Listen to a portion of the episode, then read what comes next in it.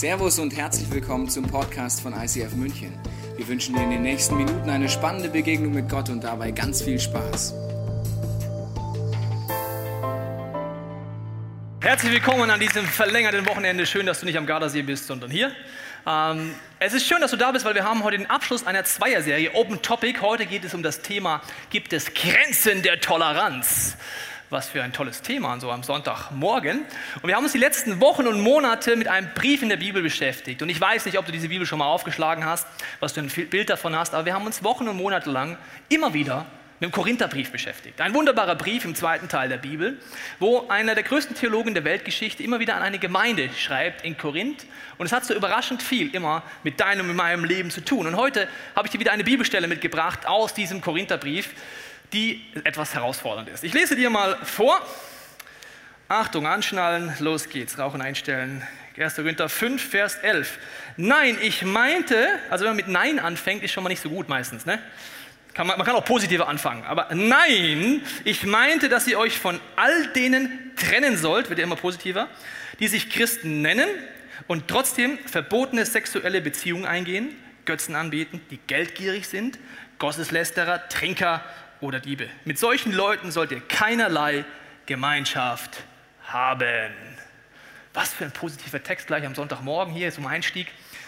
Was soll denn das? Die ganze Kapitel muss man zu Hause nachlesen, geht es darum, wen man aus der Kirche rausschmeißen muss und aus da rausschmeißt und da reinschmeißt und hier rein, da raus und so weiter.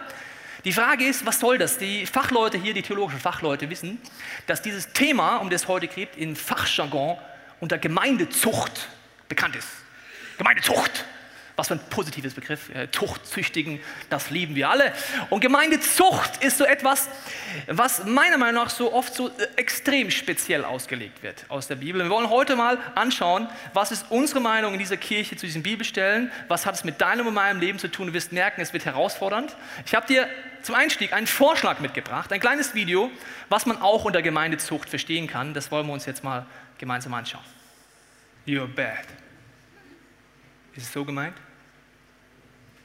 Du bist böse, du bist ein Sünder und wir haben dich erwischt. Warum sind Kirchen, warum sind Wirtshäuser, warum sind Familien, warum sind, ist die Gesellschaft voller Menschen, die so gerne, wir alle, so gerne über andere Menschen reden? Warum machen wir das so gerne? Dann geht es nicht um uns. You are bad, ich nicht. Du bist schlecht, du bist schlecht, die Merkel ist schlecht, die Politik ist schlecht, die alle sind korrupt, aber ich bin ein guter Christ. Warum betont Paulus das in einer Kirche so sehr? Ich möchte mit euch in den Background einsteigen und es ist immer schlau, bei so Bibelstellen mal den Kontext zu lesen, zu schauen, was ist da los und dann zu überlegen, hat das was mit deinem und meinem Leben zu tun. Wir schauen mal, warum es da so abging, mit wem schmeißt man raus, wer ist schlecht, wer ist nicht schlecht und so weiter. Ich habe gehört, dass ihr in eurer Gemeinde Leute duldet, die verbotene sexuelle Beziehungen eingegangen sind. Und zwar soll einer von euch mit seiner Stiefmutter zusammenleben. So etwas ist nicht einmal bei den Menschen erlaubt, die Gott nicht kennen. Ihr aber seid auch noch eingebildet, müsst ihr nicht stattdessen traurig und beschämt diesen Mann aus der Gemeinde ausschließen? Und dann geht es weiter. Nein, ich meinte, dass ihr euch von all denen trennen sollt und so weiter, was ich dir schon gelesen habe. Situation ist folgende. In Korinth gibt es einen jungen Mann, der schläft mit seiner Stiefmutter. Und alle in der Gemeinde sagen, Amazing Grace, how sweet the sound. Mach doch weiter, es ist voll okay. Gott liebt dich immer gleich, ganz egal, was du tust. Schlaf mit der Stiefmutter und wir schauen auch noch zu. Ja. Wahnsinn. Das war die Haltung in Korinth. Es ist alles erlaubt. Der Schwamm drüber Blues, Gnade ist nicht so schlimm. Da sagt er Jungs und Mädels, selbst die Römer, die Römer, und die Römer waren, naja, ja, selbst die Römer haben Grenzen. Cicero, einer der damaligen Jungs, die sagen, zu sagen hatten, wo es lang ging, hat gesagt, wenn jemand mit seiner Stiefmutter schläft, dann ist eine Grenze erreicht. Dann gibt es Strafe. Übrigens, jede Gesellschaft macht das. Wir haben Gesetze in Deutschland, da gibt es Gesetze, die sagen, hier ist eine Grenze erreicht. Das macht auch über jeder Verein, jede Teestube, jedes Restaurant, wenn sie sagen, ich schmeiß dich raus, du hast jetzt Restaurantverbot. Jede Kirche macht das auch, jede Familie macht das auch. Ich war mit meiner wunderbaren kleinen Familie im Urlaub Und mein Sohnemann, äh, zwei Jahre alt, isst beim Mittagessen und dann kommt auf die Idee, seine Füße auf den Tisch zu tun. Mit zwei Jahren ist man sehr gelenkig, man kriegt das hin, man kann gleichzeitig die Füße auf den Tisch tun und essen, obwohl der Stuhl sehr niedrig ist. Ja, das schaffe ich nicht mehr. Also entweder Füße oder Essen. Okay. Und dann sage ich zu ihm, Junge, die Füße kommen unter den Tisch und du bleibst sitzen, während wir essen. Wenn er älter wäre und mehr in der Kommunikation schon weiter wäre, würde er sagen, bestimmt Papa. Sei doch mal nicht so spießig sind auf dem Campingplatz. Ja? Und muss man das so sehen mit den Füßen und hoch und runter und wie isst man? Da gehen übrigens auch innerhalb der Familien die Meinungen auseinander. Es gibt Familien, da ist okay, aufzustehen, hinzusetzen, fernzugucken, nicht fernzugucken. Die Meinungen gehen auseinander und wer definiert die Werte in einer Familie? Liebe Kinder, wie soll ich euch sagen? Die Eltern. Tja, ungerecht, gell? Also meinen Sohn werde ich mal sagen, wenn er dann meckert später, dann freue ich mich schon immer auf diesen Satz, wenn ich sagen kann. Solange du deine Füße und so weiter. Kennst schon, ne? Wenn ich dann mal sagen, dann sage ich, du kannst in deiner Familie gerne andere Regeln auf, einführen, nackt essen, auf dem Tisch die Füße und was ich was, aber hier entscheiden Mama und Papa die Werte. Das macht jeder und auch eine Kirche macht das und jede Kirche macht das immer ein bisschen anders und ich möchte dir heute vorstellen, warum ist es im ICF wie, wo wir sagen, wo sind Grenzen erreicht und warum. Und ich glaube, auch du hast eine innere Grenze. Wenn du Dinge hörst, vielleicht sagst du, ich bin ein sehr toleranter Mensch, ist ja super, dass du tolerant bist, aber Toleranz, wenn sie bedeutet, macht ihr, was ihr wollt, ist mir vollkommen egal, ist keine Toleranz, das ist Lieblosigkeit. Ich hoffe spätestens, wenn es darum geht, dass Kinder missbraucht werden, dass du irgendwann sagst, jetzt ist eine Grenze erreicht. Bei aller Toleranz, bei aller Weltoffenheit. Irgendwann wirst du eine innerliche Grenze haben. Die Frage ist, wer definiert die Grenze? In einer Kirche, habe ich schon gesagt, geht es darum zu überlegen, warum haben wir welche Grenze. Und jetzt ist es interessant, im 1. Korinther 5 geht es ja noch weiter dann. Vers 12, es ist nicht unsere Aufgabe, jetzt wird es sehr interessant, Leute zu verurteilen, die nicht zur Gemeinde gehören. Das wird Gott tun. Aber für das, was in der Gemeinde geschieht, tragt ihr die Verantwortung, ihr, die ganze Gemeinde. Also es ist schon mal sehr interessant, was steht, was nicht deine Aufgabe ist. Und die Frage ist, auch für wen ist der Text? Wieder meine Lieblingszielgruppe, das sind wir Christen. Für uns ist dieser Text, wenn du auf der Suche nach Gott bist, absolut interessant. Für dich ist er nicht. Und ich glaube, dass äh, Jesus jedes Mal innerlich ausflippt, meiner Meinung nach, wenn er Christen sieht, die die Welt verurteilen. Am besten Protestbewegungen machen mit Schildern gegen Schwule, gegen moralischer Verfall, gegen die, das ist bad, you're bad, you're really, really bad, you're bad, you're bad, you're really, really bad. Und dann schaust du die Christen an und denkst dir, oh, das war jahrelang der Grund, warum ich vor Gott weggelaufen bin, wegen diesem Bodenpersonal, das rumzeigt mit Zeigefingern und alle verurteilt. Das ist nicht eure Aufgabe. Ein Wort nicht verstanden? Aufgabe verstanden? Gut, müssen wir nicht weiter darüber reden. Reden wir über die Aufgabe. Warum gibt es jetzt hier Unterschiede und wie ist das zu sehen? Man kann ja die, die Grenzen unterschiedlich setzen. Man kann sagen, Ohrringe darf man nicht anziehen, fliegt man aus der Kirche raus. Tattoos sind vom Teufel, fliegst aus der Kirche raus. Was auch immer, wo auch immer man die Grenze setzt. Das Interessante ist, dass ich gemerkt habe, dass Jesus einen Weg einschlägt, der weder bagatellisiert, noch auf der anderen Seite verurteilt. Weil das meiste, was im Bereich Gemeindezucht passiert, ist verurteilen und richten. Jesus sagt mal, richtet nicht, damit ihr nicht gerichtet werdet. Mit dem Maß, mit dem du misst, wirst du auch gemessen werden. Dann gut Nacht. Hast du schon mal einen Leiter in eine Kirche gemessen hast gesagt, das geht aber gar nicht, was der da macht? Uh, das Maß geht hoch. Mit dem wirst du auch gemessen werden. Also, ich sag's nur. Das heißt, das kann es nicht sein. Und die Spannung ist, in Johannes Evangelium sagt Jesus folgendes: Er sagt, wenn jemand hört, was ich sage, also all die Gedanken in diesem, in diesem Buch, und sich nicht daran hält, dann bin nicht ich es, der ihn verurteilt. Denn ich bin nicht gekommen, um die Welt zu verurteilen, sondern die Welt zu retten. Also wie geht das jetzt? Auf der einen Seite nicht verurteilen, nicht richten. Auf der anderen Seite gibt es offensichtlich Grenzen. Wie kriegt man das jetzt zusammen? Und wie sieht das Ganze im ICF aus? Darum möchte ich dich mitnehmen. Unser Vorbild ist immer, wir schauen in die Bibel und schauen, was hat Jesus gemacht. Und er hatte einen großen Traum dass jeder Mensch eine persönliche und wachsende Liebesbeziehung zu Gott aufbauen kann. Seine Liebesbeziehung zu seinen Mitmenschen wächst und zu sich selber. Und er hatte den Traum, dass jeder Mensch, der möchte, ein Jünger oder eine Jüngerin, das heißt Schüler von Gott wird. Das heißt, dass ich sage, okay, ich möchte herausfinden, was denkt Gott über mein Leben? Was denkt er über die Lebensbereiche? Wie sieht er den Bereich, den Bereich, den Bereich? Und ich möchte es herausfinden und anfangen umzusetzen. Diese Einladung hat Jesus zu Lebzeiten ausgebrochen, die spricht er heute noch ein, zu sagen, du kannst entdecken, das ist der erste Schritt, dass es diesen Gott wirklich gibt. Und vielleicht ist das für dich heute der Punkt, dass du sagst, ich kenne diesen Gott nicht, ich kenne diesen Jesus nicht. Dann lädt Jesus immer die Menschen ein, entdeckt einfach mal, schau mal, prüf das alles und schau, ob es was mit deinem Leben zu tun hat. Der zweite Schritt war aber, nicht nur entdecken, oh super, es gibt Gott, sondern vertiefen. Er hat die Leute damals eingeladen, auch heute lädt er dich ein, Schritte zu gehen, in die Kommunikation mit Gott Fortschritte zu machen. Nicht nur, wie redet Gott zu dir, sondern auch, wie du zu ihm. Wie kann ich die Bibel benutzen? Wie kann ich Entscheidungen treffen? Was sind Gottes Gedanken über die verschiedenen Lebensbereiche? Und was Jesus gemacht hat, finde ich faszinierend. Er hat Leute begleitet, egal wo sie standen auf ihrer geistlichen Reise. Egal, ob sie gesagt haben, geh mir weg mit Gott, den gibt es nicht, Gott ist tot, ich bin Atheist, vollkommen überzeugt. Er hat ihnen gesagt, okay, denk doch mal da noch darüber nach, geh doch mal einen Schritt, probier doch mal was aus und geh mal und probier, ob es nicht noch mehr gibt, als was du bis heute erlebst. Und er hat Schritt für Schritt den Leuten geholfen, auf dieser geistlichen Reise vorwärts zu kommen. Und das Interessante ist, in meinem Leben hatte ich Menschen, die mich eingeladen haben, Schritt für Schritt Dinge auszuprobieren. Das hat mich auf der einen Seite fasziniert, was die mir von diesem Gott erzählt haben, auf der anderen Seite habe ich gedacht, irgendwie haben sie auch einen Hau, die Christen. Aber ich habe es ausprobiert. Und im Rückblick habe ich dann irgendwann gemerkt, habe ich dann zurückgeguckt, als ich gemerkt habe, es gibt wirklich diese Beziehung mit diesem Gott, habe ich gedacht, wie konnte ich nur so blind sein? Kennst du das? Wie konnte ich nur so blind sein?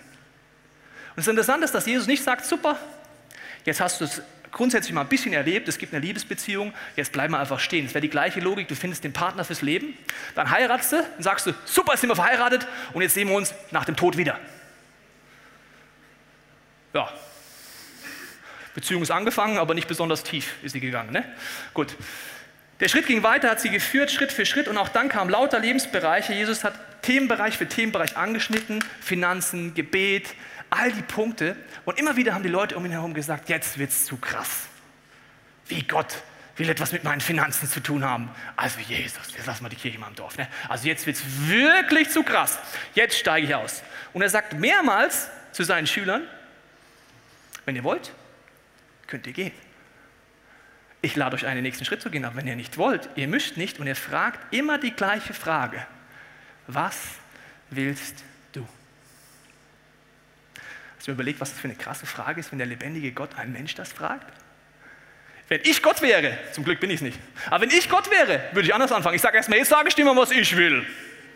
Weil schließlich bin ich Gott und du bist Mensch. Ich sage dir kurz, was ich will. Ich rezitiere nochmal kurz die komplette Bibel und die komplette Auslegung. Das will ich alles. Willst du auch? Das macht er nicht. Der fragt, was willst du? Willst du den nächsten Schritt gehen? Möchtest du ausprobieren, ob es diesem Gott wirklich geht? Möchtest du nicht da stehen bleiben, sondern einen Lebensbereich nach dem anderen erleben, was es heißt, mit diesem Gott zu leben, dass er dein Chef wird, dass er deine Ideen umsetzt in deinem Leben? Ich glaube, dass dieses Ziel sehr entscheidend ist, wenn man darüber nachdenkt jetzt, warum ist es wichtig, an vielen Punkten in einer Kirche zu sagen, es gibt Grenzen. Ich habe dir eine wunderbare Zeichnung mitgebracht, und zwar diese hier. Ups. Es ist ein Kreis. Uh, schön, gell? Dieser Kreis zeigt dir den ersten Schritt. Hier außerhalb des Kreises ist die Welt. Ich denke mal ein bisschen klein, ja, die Welt. Siehst du die Welt? Alles hier die Welt, ja, Gesellschaft und so weiter. Und irgendwann kommst du vielleicht auf die Idee, vielleicht auch heute, ich gehe mal in eine Kirche rein. Heute im ICF herzlich willkommen. So, bist du in einem anderen Kreis drin und hörst von diesem Gott, hörst von dieser Beziehung, denkst interessant, ich komme wieder.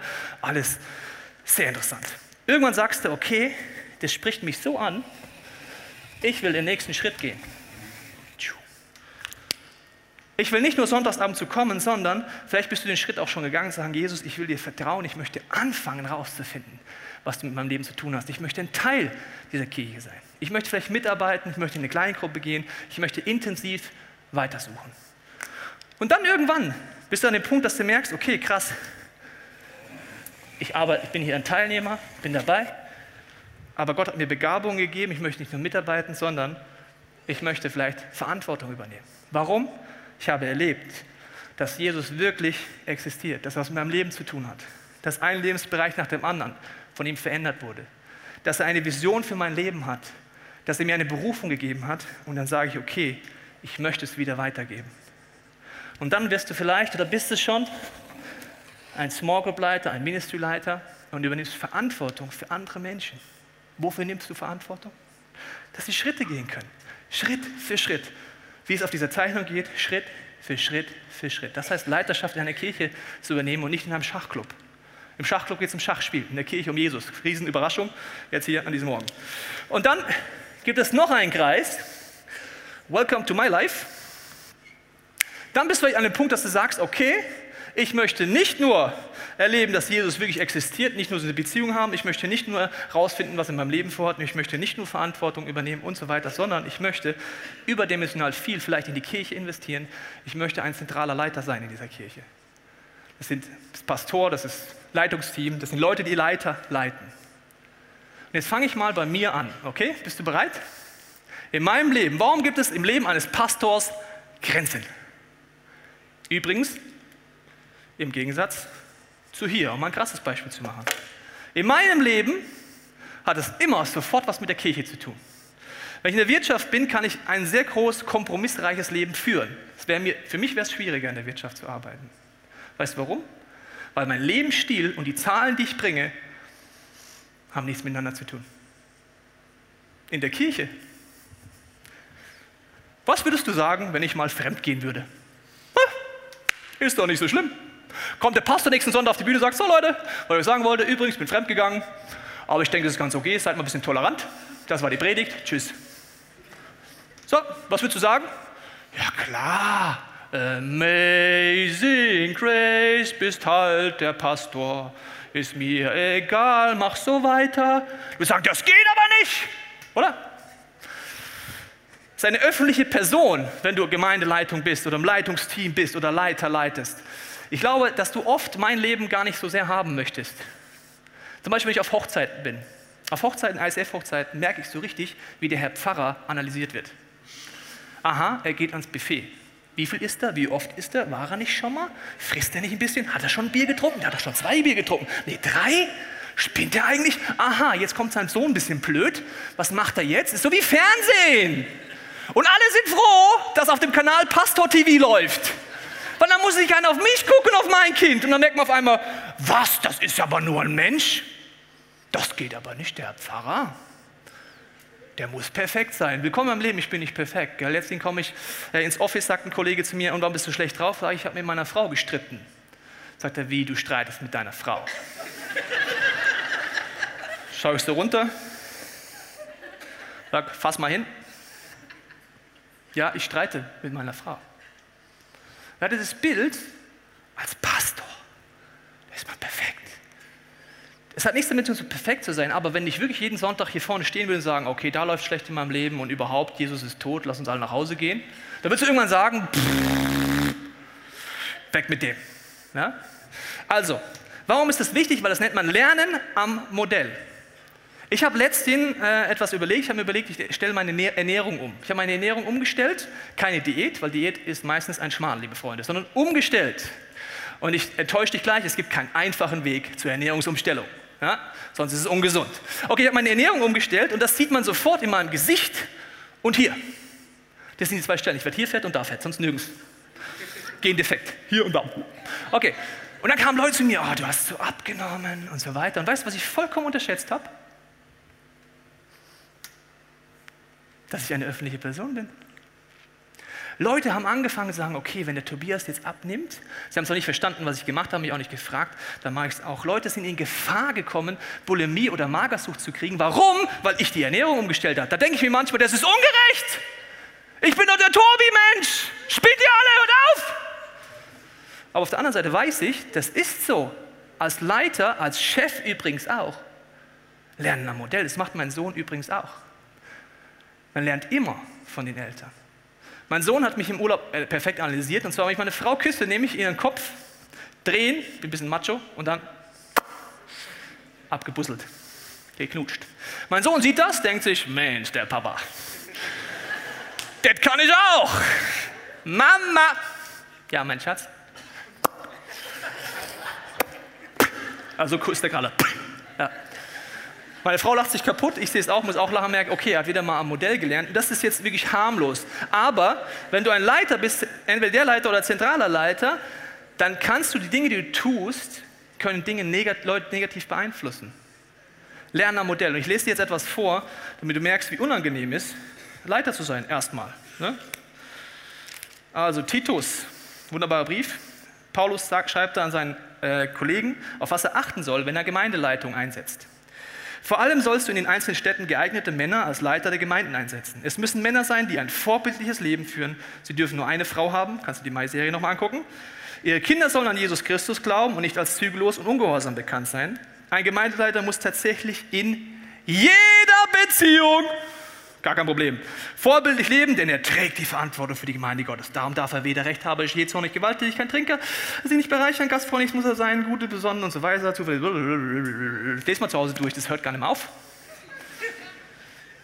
Der Punkt ist der, je mehr Verantwortung du hast für Menschen, desto wichtiger ist es Gott, wie du lebst.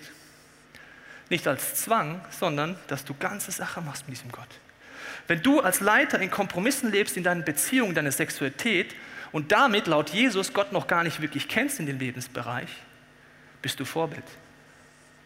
Wenn du nur Teilnehmer bist, ist es übrigens ganz anders. Lernen am Modell. Für mich ist es positiv, weil ich sage, es hält mich wirklich an Jesus dran, weil ich weiß, mein ganzes Leben gehört zu diesem Job dazu. Das heißt nicht, dass ich perfekt bin. Das heißt nur Folgendes. Was heißt das für zentrale Leiter? Wir lieben Jesus über alles. Wir orientieren uns an der Bibel. Warum? Weil wir sagen, wir wollen Gottes Wille herausfinden und nicht unseren. Und jetzt kommt es, wir geben mehr als 10% in diese Kirche. Wie jetzt? Ich dachte, du kriegst Geld hier, Tobias. Ja, auch. Aber der Gedanke ist, bei den Finanzen merkst du, ob jemand sagt, Jesus ist nur mein Freund oder mein Chef. Und ein zentraler Leiter sollte wirklich der Kirche sagen, Gott ist mein Chef. Und sagen, mit den Finanzen stelle ich Gott alles zur Verfügung. Wir verkörpern die Kirchenvision zusammen, dass Menschen Gott kennenlernen. Und das Entscheidendste ist, wir bleiben nicht stehen, sondern entwickeln uns immer weiter. In meinem Leben hat es sehr viele Fehler gegeben, sehr viele Hoch, sehr viele Tiefs. Das Leitungsteam in dieser Kirche hat schon viele oder manche falsche Entscheidungen getroffen. Warum? Es sind immer Menschen beteiligt. Aber das Entscheidende ist, wir wollen immer, immer lernen. Immer lernen. Wenn ich hinfalle, sage ich, Jesus, hilf mir wieder aufzustehen. Wenn es Jahre dauert, diesen Lebensbereich zu verändern, werde ich trotzdem, und das zentrale Leiter auch, an diesem Jesus dranbleiben. Keine Perfektion, trotzdem Verantwortung. Keine Heuchelei, sondern authentisch diesem Jesus nachfolgen. Ich habe dir eine Statistik mitgebracht, falls du noch überlegst, Pastor zu werden, kleine Ermutigung für dich. 1500 Pastoren hören pro Monat auf, laut dieser Statistik. 50 Prozent von ihnen lassen sich scheiden, 40 Prozent begehen Ehebruch, 70 Prozent sind depressiv und angeschlagen, 80 Prozent der Pastoren und Frauen sind entmutigt oder fühlen sich unfähig und 80 Prozent der Absolventen eines theologischen Studiums sind nach fünf Jahren nicht mehr im Dienst. Wow. Woran liegt es? Als Leiter, und wenn du Small Group Leiter und Ministry-Leiter bist, ist es auch bei dir so, musst du mit umgehen, dass es immer ein Erwartungsdruck ist und du trotzdem du selber bleibst. Wenn du magst, kannst du ab und zu mal für deine Leiter, für deinen Small Group Leiter, Ministry Leiter beten, weil dieser Job ist meistens nicht ganz so einfach. Also der zentrale Leiter, habe ich dir gesagt, beim Ministry Leiter und Small Group Leiter ist es so, dass der auch sagt, ich möchte herausfinden, was dieser Gott will, ich möchte diesen Gott leben, ich möchte ihm nachfolgen. Und der Teilnehmer sagt nur, ich finde es prinzipiell gut mit diesem Jesus. Aber deine Lebensbereiche lebst du, wie du lebst. Und erst recht, wenn du Besucher bist oder was auch immer. Das heißt, es gibt verschiedene Ansprüche. Und jetzt die Frage, wo gibt es jetzt Grenzen? Der erste Punkt ist Grenzen der Leiterschaft. Als Small Group Leiter, Ministry-Leiter oder zentraler Leiter. Wenn jemand sagt, ich will nicht Jesus in einem Lebensbereich nachfolgen, ich will ihn einfach ausklammern, den Lebensbereich X, den Lebensbereich Y. Gott darf mit allem was zu tun haben, aber nichts mit meiner Beziehung. Er darf mit allem was zu tun haben, aber nicht mit dem Bereich, mit meinem Job, mit meinen Entscheidungen. Und dieser junge Mann, diese junge Frau sagt unterm Strich, Jesus, ich will dir nicht nachfolgen in diesem Lebensbereich. Dann würde etwas anfangen, dass jemand, der um dich herum ist und der dir einen Prozess gehen möchte, dir die Frage stellt, möchtest du mit mir gemeinsam rausfinden, was Gottes Ideen in deinem Leben sind? Weil der Punkt ist nicht, dass du sagst, nee, das sehe ich nicht so, das mache ich nicht und dann sagst, zack, vorbei, sondern der Grund ist, wenn du laut der Bibel einen Lebensbereich nicht so lebst, wie Gott ihn sich vorstellt, kennst du Gott noch nicht, misstraust ihm, hast Verletzungen oder komische Vorstellungen. Das heißt, die Aufgabe eines Leiters ist, wenn er merkt, dass jemand anders da einen Kompromiss lebt, sagen, darf ich dir mal helfen, diesen Gott besser kennenzulernen, diesen Jesus besser kennenzulernen, einen Prozess zu gehen, wie lange der auch immer geht. Willst du das? Wenn es aber ein Leiter nach dem ganzen Prozess, nach diesen ganzen Gesprächen, nach diesem ganzen Suchen, Bibel studieren, Fragen stellen, beten, am Ende sagt, okay, ich habe alles verstanden, aber ich will trotzdem nicht Gottes Wille in diesem Lebensbereich tun, dann ist eine logische Grenze der Leiterschaft erreicht. Weil was war nochmal die Aufgabe eines Leiters in einer Kirche? Menschen zu helfen, Schritt für Schritt für Schritt mit diesem Gott zu gehen. Wenn du sagst, ich will selber nicht mehr mit diesem Gott gehen, dann ist ja logisch, dass du nicht mehr leiten kannst. Dann bist du einfach Teilnehmer. Ist ja vollkommen okay.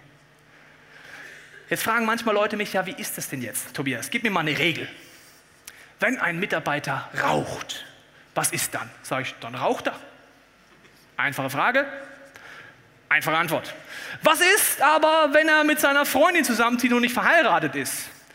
Dann sage ich erstmal, naja gut, wie willst du das kontrollieren? Ja, pff, Facebook oder keine Ahnung. Da sage ich, ja, also kontrollieren werde ich es nie, aber wenn er es macht, dann äh, ist er halt offensichtlich mit seiner Freundin zusammengezogen und die Folge ist, dass er offensichtlich noch nicht verstanden hat, was Gottes Ideen über Sexualität sind. Wenn du jetzt denkst, diese Bibelstellen bedeuten, aha, Sünde, pff, raus, you're bad, hast du nicht verstanden, was Jesus tun möchte in deinem meinem Leben. Dann heißt es, Paulus sagt das auch später, den Bruder die Schwester, diese geschwollene Sprache der Bibel, dazu gewinnen, Zurückkehr zu gewinnen für das, was Gott eigentlich sich vorgestellt hat. Ein Prozess gehen. Und das ist anstrengend, liebe Freunde. Ich wünsche mir manchmal, wir würden Gemeindezucht anders leben. Ich wünschte es mir, aber nur kurz. Weil das ist so anstrengend, Prozesse zu gehen. Bist du mal Prozesse gegangen? Gespräche, ringen, suchen, finden. Aber ich glaube, dass das der einzige Ansatz ist, der wirklich zum Leben führt. Und wenn du eine Regel willst, die gibt es nicht. Weil es kann sein, dass der eine Leiter ist in der gleichen Situation, lebt das Leben genau den gleichen Kompromiss wie der andere Leiter. Der bleibt in Leiterschaft und der nicht. Wie geht denn das jetzt? Weißt du, was der Unterschied ist? Es werden Wege unter vier Augen geführt in dieser Kirche und nicht hier vorne. Hier wird keiner hingestellt und gesagt, so, Ehepaar X, schön, dass ihr da seid. Wir hatten ja gesagt, kein Sex vor der Ehe, wir konnten es nicht kontrollieren, aber jetzt, jetzt sehen wir es da kommt ein Baby. Also ganz klar, wir müssen das hier vor der Gemeinde beurteilen, verurteilen, was auch immer. Das ist unter vier Augen. Und der Unterschied zwischen Leiter 1 und Leiter 2 ist, dass der hier will, der sagt, ich habe es nicht verstanden, ich suche, hilf mir, ich gehe einen Weg, egal ob der lang dauert oder kurz dauert. Und der sagt, ich will nicht. Wenn Jesus offensichtlich eine Grenze hat, wo die Leute fragt, was willst du? Und über die Grenze nicht hinweggeht, er sagt sogar, wenn du nicht willst, kann ich dir noch das Wollen geben, das heißt im Philipperbrief. Das heißt, selbst wenn du nicht mehr willst, könntest du noch Gott bitten, hilf mir zu wollen. Aber wenn du das auch nicht mehr willst, verstehst du, irgendwann ist eine Grenze, ist ja ganz klar. Dann heißt es einfach, okay, dann ist eine Grenze der Leiterschaft erreicht. Und jetzt ist die Frage, wie ist es jetzt als Teilnehmer? Wann kann man denn mal endlich aus dem ICF rausfliegen? Was könnte man mal so tun, um rauszufliegen? So eine gute Frage, oder? Da heißt er, trennt euch von dem Stiefmutter Mann. Schwiegersohn, Mann. So. Ich glaube, es ist extrem schwierig, aus dieser Kirche rauszufliegen. Extrem schwierig. Weil der Weg ist immer der, es ist eine Einladung, die Jesus auch sagt, komm mit, probier es aus, geh einen Weg, für mich ist eine Grenze, die habe ich erfunden, weil in sieben Jahren habe ich noch nie jemanden aus dieser Kirche rausschmeißen müssen, weil meine Erfahrung war, wenn du einen Weg gehst im Eins zu Eins und sagst, darf ich dir zeigen, was, wie dieser Gott wirklich ist, darf ich dir zeigen, dass du ihm misstraust und dass es gar nicht nötig ist, dass er Besseres hat für dein Leben, habe ich es bisher immer erlebt, dass jeder gesagt hat, ich will und nicht ich muss. Aber eine Grenze wäre, ich erfinde jetzt eine, damit du weißt, wann man hier rausfliegen würde. Zum Beispiel jemand würde Drogen verkaufen im Jugendbereich. Und du das mitkriegen, sagen, Junge, Kollege, nichts gut. Lass uns reden, Drogen, verkaufen, nicht. Und er sagt, ist mir egal. Dann ist definitiv eine Grenze erreicht für diese Kirche, weil es destruktiv wird, ist ja vollkommen klar. Aber indem ich ein Sünder bin, fliege ich nicht aus der Kirche raus. Dieser ganze Raum hier ist voller Sünder. Die ganze Bühne hier ist voller Sünder. Alle brauchen Vergebung. Ich lade dich ein, wenn im nächsten Song darüber nachzudenken, wie es in deinem Leben aussieht. Vielleicht sagst du, ich stehe hier außen. Dann lade ich dich ein, zu Jesus zu sagen, Jesus, ich kenne dich nicht. Aber wenn es wirklich mehr gibt, als was ich erlebe, dann zeigst du mir. Vielleicht hast du auch ein konkretes Anliegen. Wo du sagst, Gott, ich brauche ein Wunder in meinem Leben. Vielleicht eine Heilung von einer Krankheit oder eine auswegslose Situation. Sagst, Jesus, zeig mir einfach, dass du stark bist, dass du eingreifen kannst. Ich gebe dir ganz konkret den Lebensbereich, die Krankheit hin. Vielleicht bist du aber auch hier in dieser Kirche und merkst und du weißt ganz genau, es gibt Lebensbereiche, da sind Abgründe in deinem Leben. Da vertraust du Gott nicht. Egal, wo du hier stehst, dann lade ich dich ein, ehrlich zu werden vor Jesus. Sagen, Jesus, der Lebensbereich, du weißt es eh schon. Ich vertraue dir nicht. Zeig mir eine Person, mit der ich einen Weg gehen kann, die mir helfen kann, dich besser zu erkennen, wie du wirklich bist. Jesus, bitte ich jetzt für diese Zeit des gesungenen Gebetes, dass jeder von uns, ganz egal wo auf seiner geistlichen Reise steht, ehrlich werden kann von dir.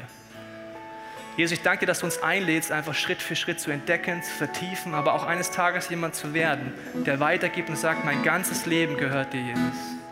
Und du weißt, wo jeder von uns heute steht, was wir brauchen. Wir wollen einfach unserem Herzen mit dir ehrlich werden.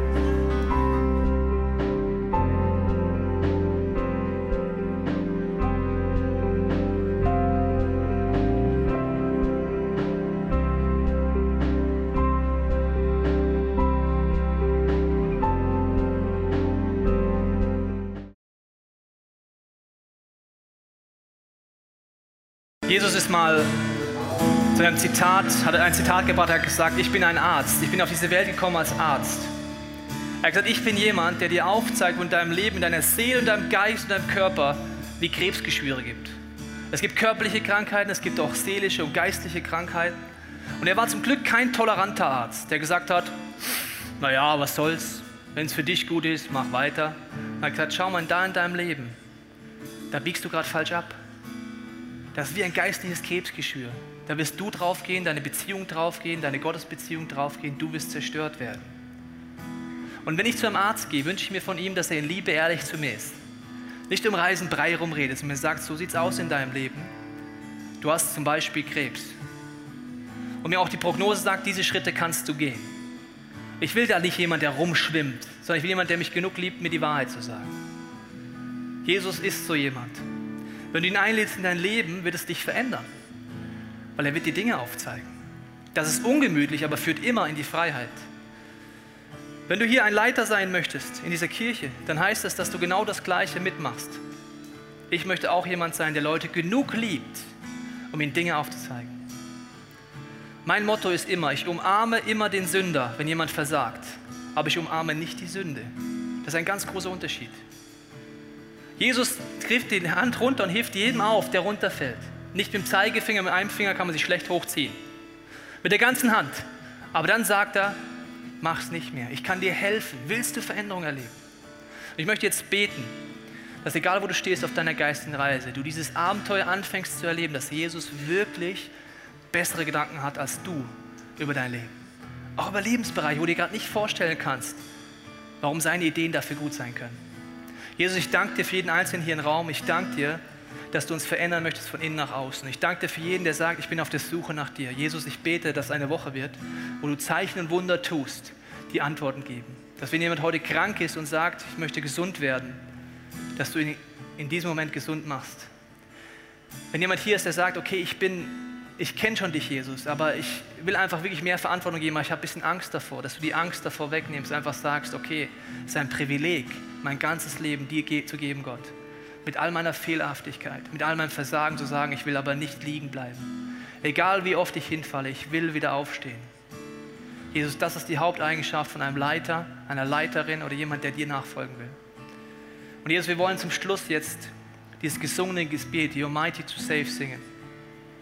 Wenn wir gerade Herausforderungen haben, wenn wir sagen, okay, es gibt Lebensbereiche, wo wir in Kompromissen leben. Wenn wir vielleicht sagen, Jesus, ich will zu dir zurückkehren. Ich will sagen, Jesus, es tut mir leid, aber du bist mächtig, mich zu retten, mir zu vergeben und mich zu verändern.